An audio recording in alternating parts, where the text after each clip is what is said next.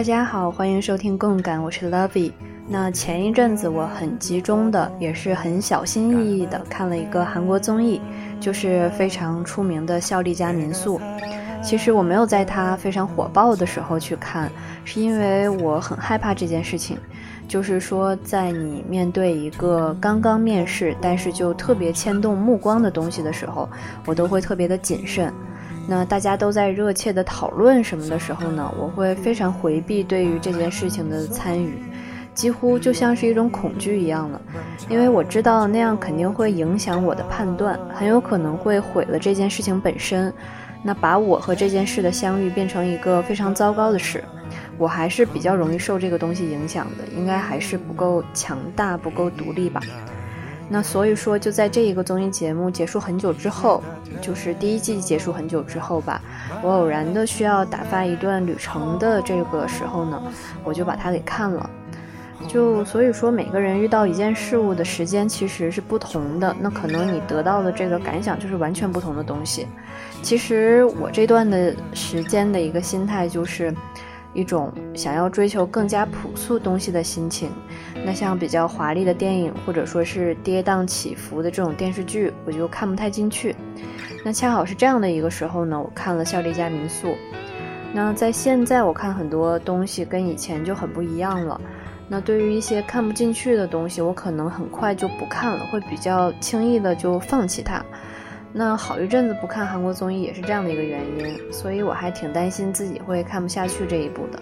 那但是在看了第一集的时候，几乎是很快，就是开头很快之后，我就知道其实我是喜欢的。那从第一集开始呢，从前那些我在看刘在石的综艺里面积累起来的对于李孝利的好感，就一下子就回来了，是一种我自己不是很清楚，但是心里对他隐隐所存在的这样的一种东西。就一下子回来了。那在看这个综艺之前呢，其实我从来没有把李孝利去化为生活中的一部分。这个化为一部分是什么意思呢？就是说让这一个人成为你的关注点，成为你生活的一部分。这个一部分是说呢，在此之前你看他就是别人。对于我自己而言，一个非常直接的表现就是。呃，你在看到他的相关消息的时候，你会仔细的去看，而不是说是以一种与我不相关的状态把它略过。虽然说本质上还是不相关的，但是这样的一种情况，也并不是代表说你就是他的 fan，是他的粉丝，而是说，呃，这个人的感觉从此就与你相连了。虽然你不是他的粉丝，没有任何从属关系，但是你非常的关心他。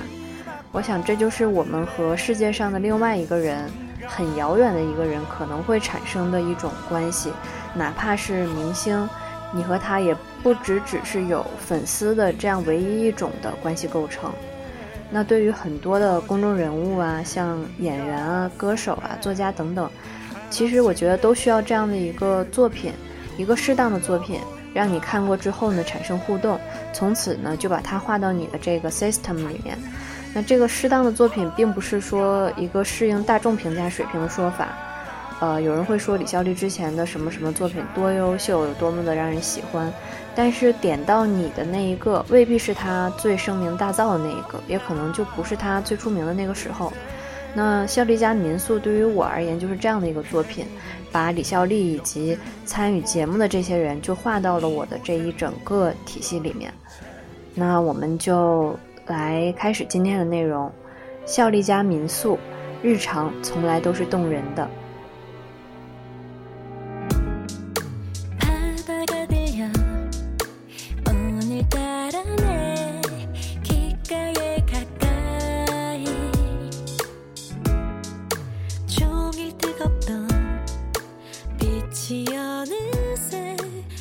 其实呢，这一个综艺的模式非常简单。就是说，当年在李孝利结婚之后，大家都知道，她就是等于半退隐的这个状态，和她老公李尚顺两个人就住在了济州岛，就隔离开来了这个首尔这边的工作还有娱乐圈。那她这一次通过这个节目呢，就公开了她自己的家，然后开放成一个就这些年非常流行的这种民宿的形式，然后开放给普通游客来住，然后把这个过程就做成了这一个孝利家民宿的综艺。那其实你很难想象说这个东西能够有多有趣。那综艺大家都知道是需要欢乐、感动和成长这些东西的嘛。那从前看的真人秀，可能它总会有一些设定，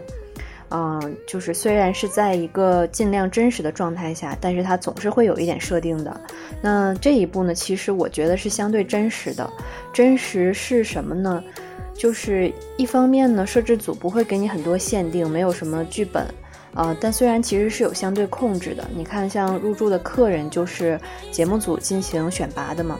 那第二个真实可能就是啊，你能看到的李孝利和李尚顺的相处模式是很自然的，就能看到在家里有这么多这种摄像机的情况下，他们两个的表现并不会让你感觉到有什么不自然，他们之间的那种自然是不会受到这个影响的。有相当多的人，其实，在这种摄像机面前是没有办法完全自然的。就是你能看到有很多这种明星啊参与这些综艺节目的时候，他对于这个摄像机其实是很不自然的。那相信这种情况，大家心里也是有一杆秤，是能够判断出来的。所以说，这两个人在这样的一个状态下给我们展现的日常也是非常的自然。那就是在这样一种很自由的状态下。这个节目居然让大家特别的喜欢了，其实就是从他们两个这种日常的生活中获得了快乐还有感动。但是其实它并不是说人们现在就需要日常生活的平淡了的这个意思，而是说你看了之后，你发现日常生活其实它一点都不平淡，或者说一点也不无聊。一个好故事它所需要的因素，你在这样的一个生活里面全部都具备了。不管是趣味还是感动，它很自然的就呈现出来了。那我们从前看综艺节目的时候，更多的时候会关注在一个故事上，就比如说我们跟朋友说一个综艺好啊，常常你就会按照一种讲故事的习惯去进行推荐。就比如说，可能跟朋友推荐的时候，就说他们几个去什么地方玩了，中间发生了什么事儿，可有意思了。就比如说拿《新西游记》来讲，非常典型的。那比如说我跟朋友说的时候，你就会我就会去说，你看他们去挑战一个什么东西，然后要去转圈儿，然后呃，Mino 宋明浩转圈特别厉害，然后最后他怎么去扭转一个局面，然后让摄制组怎么样？其实你就是在叙述一个非常有冲突的故事。那包括很多的这种像 Running Man 啊这些综艺节目也都是这样的。那除了这样一种游戏带来的冲突之外，当然你可能也会说，我特别喜欢一个节目中表现出来的一种什么状态，就比如我们还说罗 PD 的节目，他们出去旅行，就是《花样姐姐》里面金喜爱他们去到一个教堂，然后他就在那个教堂里面特别真诚的流下了他那个泪水，那可能当时的那样一种状态就抓住你了。又或者说是三十三餐，你看他们在一块儿就是做饭啊，几个人在一起就表现出了一种很闲适的状态，就是这样一种状态吸引住你了。那其实这就是我喜欢这一类真人秀的地方，它是自然发生的，不是说你是去拿游戏去驱动一些冲突还有剧情。那当然说做游戏的那些综艺节目也有很好看的地方了。那如果说你现在让我去跟我的朋友推荐孝利家民宿，我就不会说，你看哪天他们来了一个什么客人，然后他们之间做了一个什么事情，然后特别怎么样。那就我而言，首先去占据我内心的，肯定是超越这些事情之外，它所呈现的一种日常生活的状态，甚至是一种我三言两语说不清的东西。这个是我对于这个节目首先想要推荐的。那当然，肯定在日常生活中，他们也不是天天开民宿。你也可以说这是一个特定的环境，但是这一个就更加相对真实。那这个环境其实就是他们夫妇两个人长久生活的一个地方。他们每天的日子呢就是这么过的。我去招待客人，其实就跟我招待朋友的差距并不是那么的大。而前面说的那几种节目可能就更加不日常。比如说，你不可能说天天出去旅行，或者说你天天就和这两三个朋友住在乡下种地做饭，那那样的一种环境可能更加特定，它给人呈现的是一个特定的状态吧，就是这种程度变化的问题。我觉得，那《孝利家民宿》你在看过之后呢，你就很清楚他们夫妇两个人的关系了，能看出他们这种日常生活的状态，所以说。去推荐这个综艺，你是推荐了一种相对真实的东西，其实就是在推荐了生活状态，它就是天天发生的日常，就是生活这个东西。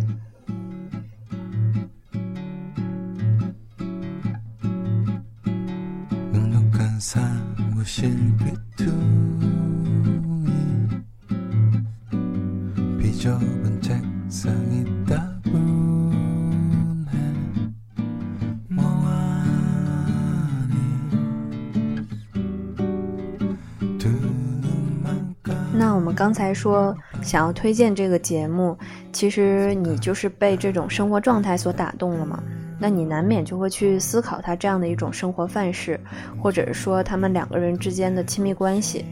那这是一种什么样子的生活呢？就是两个人住在一个大庭院，有几条狗、几只猫，然后平时是种地、看花、看书、喝茶，然后又有着这种和音乐相伴的生活。其实这肯定不是大多数人的生活了，但可能是很多人的一个理想，是他未来想要去达成的一个东西。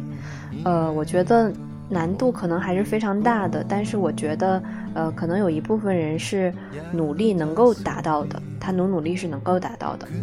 那这样的一个生活，我觉得让人特别羡慕的话，其中可能有很多重要的因素，包括你要有能力在那样一个地方拥有这样的一个生活环境。然后你的工作性质还是能够允许你远离人群的，但是这一系列的东西里面，我觉得最关键的一个东西，其实还是人的这个要素，啊，不是说一个优秀的李孝利，或者说你一个追求平静的李尚顺，肯定是这两个人要遇到了一起。然后呢，在这样的一个人生阶段里面，他们都是乐于追求这样的一个生活环境的，最后才能达成这样的一种生活。人应该是这里面比较关键的一个因素。那很多人就说喜欢他们，可能说我需要一个李尚顺那样的人，或者是李孝利那样的人。那可能我觉得比起对方而言，我们自己能不能够真正的安宁于那样的一个生活，是一个非常大的大前提。那这一次看这个节目，对于李孝利还有李尚顺夫妇俩，其实都是比较新的发现。你看这个节目的时候，你能发现，其实这两个人就是没有把事物看得很重，显然是两个不怎么焦虑的人的这种状态。他们面对很多事情的时候是坦然的，其实这和他们拥有什么并没有多大的关系。那看到李尚顺的话，你能想到他是一个优秀的音乐人，甚至你可能会想象说他是一个超脱的性格，一个比较追求平静的这样一种状态。但是你可能想象不到说他也是一个有趣的人，是一个非常生活的人。那我对于李尚顺的印象，其实一直以来并不是特别深，可能在知道他跟李孝利结婚之前，也对这个音乐人有一点点耳闻，然后就是。知道他跟李孝利结了婚，那其实，在后面我对他有一个比较深的印象，是前几年我在听歌的时候，突然就听到了一首歌曲，就觉得特别的好听。然后呢，但是那个歌曲的那个呃演唱者，乍一看你就是不认识的。然后听到的时候，就听到了那个金东律的声音，因为金东律的声音是特别明显的，你一听就能听出来，然后特别的自然，然后又悦耳，就是歌曲的旋律。然后你又仔细看了一下，才发现哦，原来这是他，呃，就是金东律和李尚顺两个人他们一起做的这个专辑，一起做的音乐。嗯，那那个时候就是对这个人就又增加了很多分的这个好感吧。那其实就是我觉得在生活中有很多，呃，这样才华非常多的人，尤其是男性，他们一般可能自我这一部分会比较大，在家庭生活中的表现很多时候是不能够让人期待的。但是看这个节目，你就会发现，呃，李尚顺并不是这样的。你能感觉到他的理想生活中是有家庭、有伴侣的，是有与人交往这一部分的，而且他在家庭生活上的表现也是非常成熟的。那自然，这样一个音乐人，你能看到他展现出来的东西。首先，他作为一个这种艺术家吧，作为一个这种。呃，创造者他就是首先是有欣赏情趣的，在生活的各个方面，那他跟很多男性比起来，他就是有趣的。不仅是说他能欣赏音乐，能和你一起养小动物，更多的时候呢，是他的兴趣也在伴侣身上，他对你的关怀呢是回应度很高的。他们两个人互相觉得彼此说话很有很有趣嘛，在节目里，李孝利就说：“我别的不清楚，但是就是因为想跟欧巴一直聊天，然后才选择结婚的。”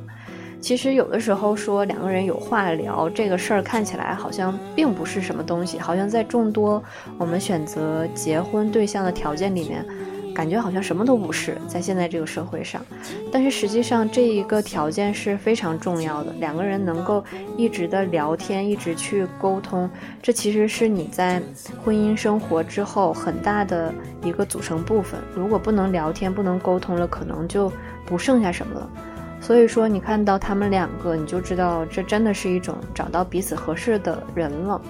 那李孝利在问一些问题的时候呢，李尚顺总是会很愉快的回答。那甚至是有的时候是一些比较认真、比较深刻的问题，他的回答也是一种表面上是非常愉悦、轻松的，但是同时又把一份比较深沉、比较认真的心意也传递了过来。你看这两个人的表情，你能够体会到很多东西，就是两个人相处的这个模式，真的是在我个人看来，我觉得非常非常理想，也非常非常羡慕的。所以说我在看了他们之后呢。就又会有另外的一个想法，就是觉得，呃，在现在的社会中，好像很多时候我们都有一种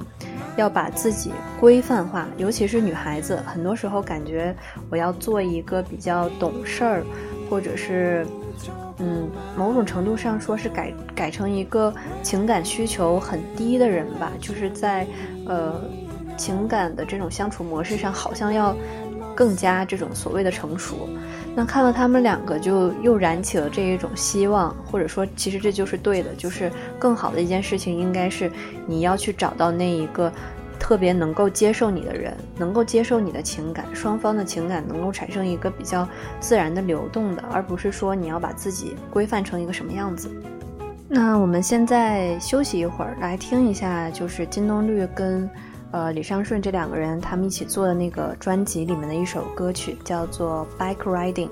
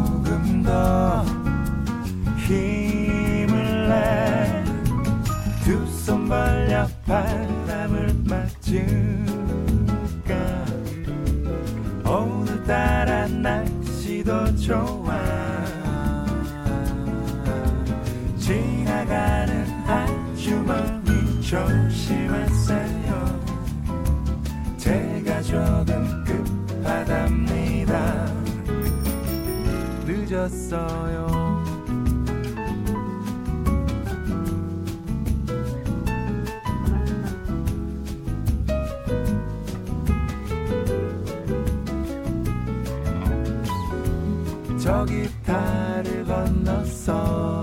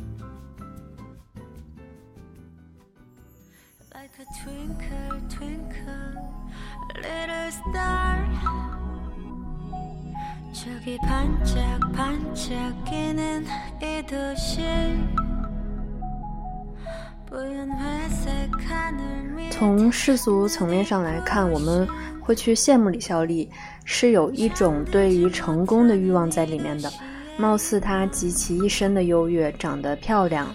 呃，事业成功，年轻的时候呢，尝遍了一切的这种波澜万丈，然后在性格上又是不羁与自由的，自由到令人羡慕。那等她到了中年之后呢，她又再一次成为了一个成功的模板，就是在家庭上的这种圆满和动人。一切都是一个非常理想的生活范式，但这其实是站在一个他人的角度在看待这件事情，就是能看到很多什么网上说嫁对爱情的样子，呃，他活成了我们最想要的模样，这就是我们向往的生活等等。其实我觉得我们看这一个节目，最好不要是勾起我们关于欲望的那一部分，不是说我们多想要。而是说我们对于这种生活的欣赏，进而说，呃，如果你很想要这个东西，它可能会带来一种焦虑，呃，实际上你更需要的东西可能不是这个，嗯，不是说你多去羡慕，然后你多想要，然后又去多努力，然后也其实也不是说你得到了一个什么醒悟，说李孝利走到今天得到一切的幸福，实际很不容易的这么一个结论，我觉得其实都不是。是，如果你把自己纳入到这件事情当中，你把自己当做一个同样的人，你想到，如果你得到了一个同样的体验，你就会觉得这些东西变得非常的可贵，而不是说你站在外部觉得说这一个人拥有了怎么样的生活，呃，让你有多么的羡慕，然后你多么的想要，然后。你要通过做一些什么事情，或者是怎么样？当然，这些想法我觉得是可以有的。但是，我觉得更好的就是说，你把自己放到这个事情中去体验那一些美好，因为这样的一种生活经历，可能是没有很大机会去体验到的。那其实除了这两个夫妇之间的这种生活，然后呢，这个节目呢，就又引入了另外一个人，就是像嘉宾一样，是作为他们。这个民宿里面的一个职员，就是给他们帮手的。那这个人呢，其实就是呃非常出名的歌手 IU。IU 来了之后呢，就给这个节目带来了一个小小的这种转折还有升华吧。看完这个综艺的时候呢，可能说脑子里面一直在想的是李孝利，但是一直在听的其实是 IU 的歌曲。那最早最早的时候，IU 其实就是因为那个丑恩那儿好日子。出名的嘛，就是那一首歌里面有一个三段高音，然后又开始有了什么国民妹妹呀这样的一种称呼就都过来了。那我还记得刚开始 IU 出来的时候，可能一零年左右吧，那个时候大概就是好日子，还有那个 No l a n a 就是你和我最出名的那个时候。真的，这两首歌是那种从前奏开始就没有让人不喜欢的地方。那我喜欢上他其实就是从歌曲开始，呃，不是 Dream High，也不是别的，就是歌。那当时甚至于都听不太懂韩语，但就是觉得歌曲里面传达出了情绪，还有非常强的故事感。那这两首歌曲其实从那个时候开始就一直会在手机里面，隔一段时间你就会想拿出来听一听，而且什么时候听都不会觉得烦的。你像好日子的那个前奏一起，真的就是能够把一种非常晴朗的这种心情带给你。那到后面他那首《No l a n a 你和我就是出来的时候，就是看他和那个李轩宇两个人一起拍的那个 MV。那那个时候李轩宇也是一个。特别善良可爱的一个类型代表吧，直到后面朴宝剑出现了，我才觉得就在我这里就是取代了他。那那个时候对 IU 印象最深的一次，其实是，嗯，在那段特别特别喜欢、最喜欢看 Running Man 的时候，有那么一期是 IU 去参加的，那是一个上下集，在呃一二年的一月八号，就是有一个杀手特辑里面。然后那一集是有四个大叔，都是演员，池珍熙、金圣洙，还有李天熙，还有朱香玉，这都是，这四个都是就是演技很不错吧。然后我觉得还都是有一点喜感的这个大叔。然后在那一集里面呢，池珍熙就是那个杀手的头领，特别特别搞笑。然后那一集我还记着那个池珍熙他那个呃羽绒服，然后弄破了之后那个鸭毛满山飞的那个场景，真是到现在都忘不掉。那紧接着这一期节目的下一期，其实就是 IU 出现那一期，叫一个什么，呃，丽水，就是丽水那个地方的一个什么竞赛。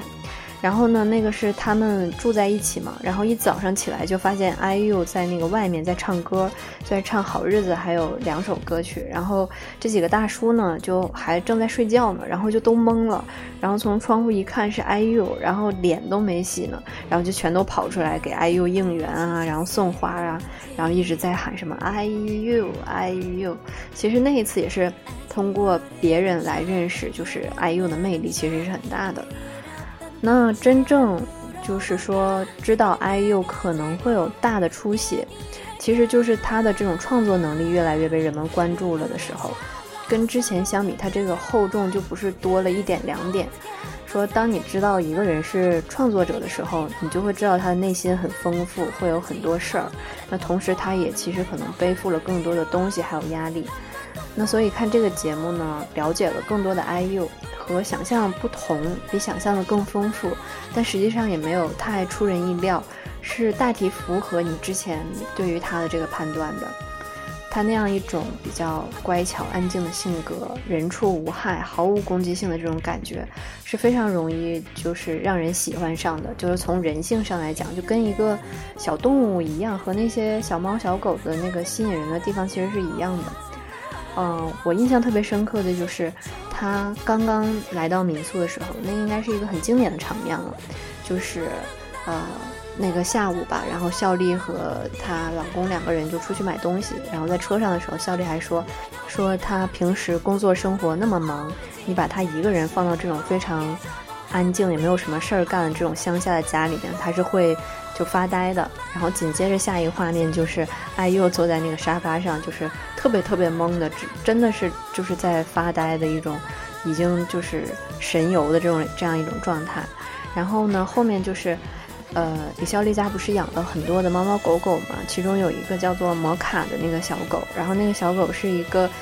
就是非常敏感的那个小狗，然后他跟那个 IU 两个人一人占了沙发的一头。然后呢，那个小狗就一直在那抖抖抖抖抖抖得很厉害，然后 IU 就是也没有什么大动作，他就这么一直很关心的盯着那个小狗，就当时的那样一种状态，就是特别的吸引人，就是会让人觉得那个画面真的非常美。然后到后面就是他去摸那个小狗嘛，他想让它就是平静下来，他就是去试探的，然后去摸它的时候。我真的是在那一个瞬间，就是眼泪出来了，真的就是眼泪出来了。我到现在也没有具体弄清楚为什么当时会眼眶一酸。我觉得那可能就是说真实本身的一种美吧。那 IU 除了就是这种很安静的性格之外呢，他有的时候就是那种，呃，很笨的，笨的很可爱，就像李孝利有的时候他们两个会学习 IU 跑起来的那个样子，摇摇晃晃的，就真的是很可爱。那事实上，我很看好 IU 的事情，就是我喜欢他的地方呢，是因为我觉得他是他是一个很有才能的人嘛。然后在他这样的一个年纪，从他出道以来吧，他一直都是很愿意创作的，然后愿意通过自己的这种劳动创作。然后去对社会做一些好的影响，而不是简单的作为一个 solo 女歌手，然后去卷入一个产业中，然后在这个名利里面浮沉。就是当她有了这种创作能力的时候，你会觉得，呃，虽然她小小的，但是你会觉得她扎根在这个地面上，这就是很厚重的。那同时看了他们，我也觉得人的长相可能跟内心还是越来越相关的。如果你仔细去观察一个人的动态。你多半就会发现，其实和他们的性格不会是完全相反的。我觉得像李孝利也是这样，然后李尚顺也是这样。你看 IU 也是这样的，包括那一个个来的客人，你多半其实从他们的这种动态的表现上和他们的性格，你都是能找到一些轨迹的。那说到这里，我觉得我们来听一首 IU 的歌曲吧，是他早期的一个专辑里面。然后有一首歌呢，叫做《Samson》，就是叔叔嘛。然后是他和李迪，就是那个非常出名的歌手，两个人唱的。然后那里面李迪就是像他的那个叔叔一样，他那个歌词唱的也是这些事儿。然后里面会有一些他们两个的互动，你在那里面能感受到，就是李智恩他这一种比较可爱的性格，是真的很可爱的。那我们现在就来听一下这一首歌。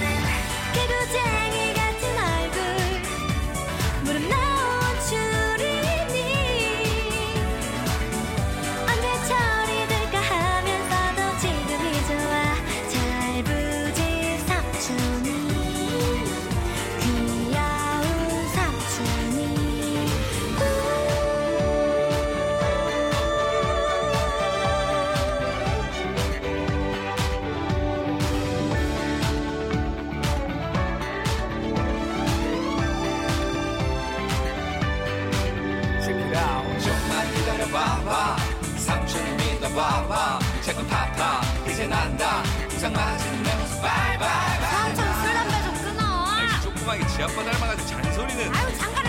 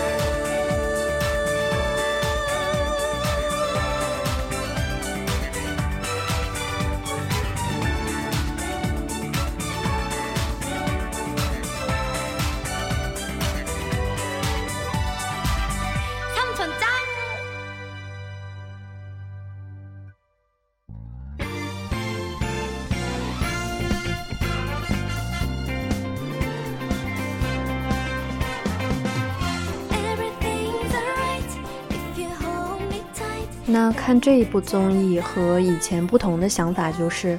呃，以前去看综艺、看剧、去聊感受的时候呢，总是要得到一个很崇高的结局，就是说他鼓励了我们怎么样，动员了我们怎么样。但是看这一部的时候呢，我真的就是只希望它是一种体验，呃，不希望它去调动我们的羡慕，什么让我们变好的动力，甚至说在无意识中被调动了，我们还要去抵抗它，然后让这样一个经验变得更加单纯。嗯，可能这个这些是做不到的，但是对于这一部综艺来说，这真的是尤为不想说那些东西的一次。那可能也是我个人的一个小小的倾向吧。那其实，嗯，有的时候会想，嗯，人的一生怎么样才算是值得过的？那其实看了这个东西呢，就会发现日常从来就不是一个平淡的。如果你用心去过你的生活，它不可能不动人。那我们现在其实还是受到网络的影响太多了，我们投了太多的时间进去，然后就获得了过多过量的信息。有很多东西其实没有必要知道，甚至是有的东西呢，可能你。是需要知道的，但我觉得那是从一个功利的角度上来看，我觉得，呃，有一些东西不知道还是比较好。从前我们去看李孝利或者是 IU 的时候，很多时候都是通过舞台表演嘛，都是闪闪发亮的。然后，但是你看了这个节目之后呢，我有的时候看着 IU 呢，就会觉得，嗯，真的是长得很漂亮啊，很玲珑啊，皮肤很好。但是看到李孝利的时候呢，也会觉得说她可能不怎么化妆，但是你也觉得她很美，她的皮肤也很美，然后也有一种生活的这种活力。就是说，其实白的发亮的皮肤也好，不经修饰的皮肤也好，我觉得这样都是一种你对于现实之美的欣赏。你会觉得说这也是一个挺不错的事儿。不是说只有闪亮亮的这种舞台表演、精致的生活展现才是让人开心幸福的，就是现实生活本身就已经足够让人去感受一些美好了。就你看他这个参与节目的这些客人，比如说探险家大叔，还有 F 四的那几个小哥哥，生病的那个猫执事黄海，还有那个三姐弟，他们平时和李孝利之间他们这种平常的谈话。你就会觉得那是生活的真实的样子，就不需要干什么，只是互相吃饭啊、聊天啊，你就觉得很自然，你就能感受到一种美好和幸福。那后面，比如说住进来的那个听力不好的那个叫郑丹丽的小姐姐，这个应该就是节目组特意的安排了嘛？嗯，但是其实这应该也算是一种刻意打造的一种生活，就是说我们在生活中可能是会遇到这样的一些比较特别的人的，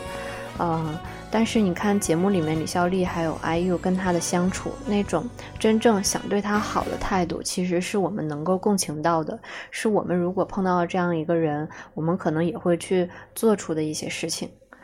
所以说看完这个节目，我就觉得我们真的是应该从虚拟的这种网络生活中抽身，多去看一看周围，不能总是抱着很多梦幻的欲望，然后不去接触普通人。我们应该去明白，就是现实不发光，但其实也是值得欣赏的这一件事情。那我们今天的分享就说到这里吧，那我们下一期节目再见。 모두 뻔한 얘기 어디선가 한번 들어본 것 같은 얘기들. 난 초조해 난 겁이 나. 이제는 바닥이 나버린 걸까? 딱한 삶은 어려도 좀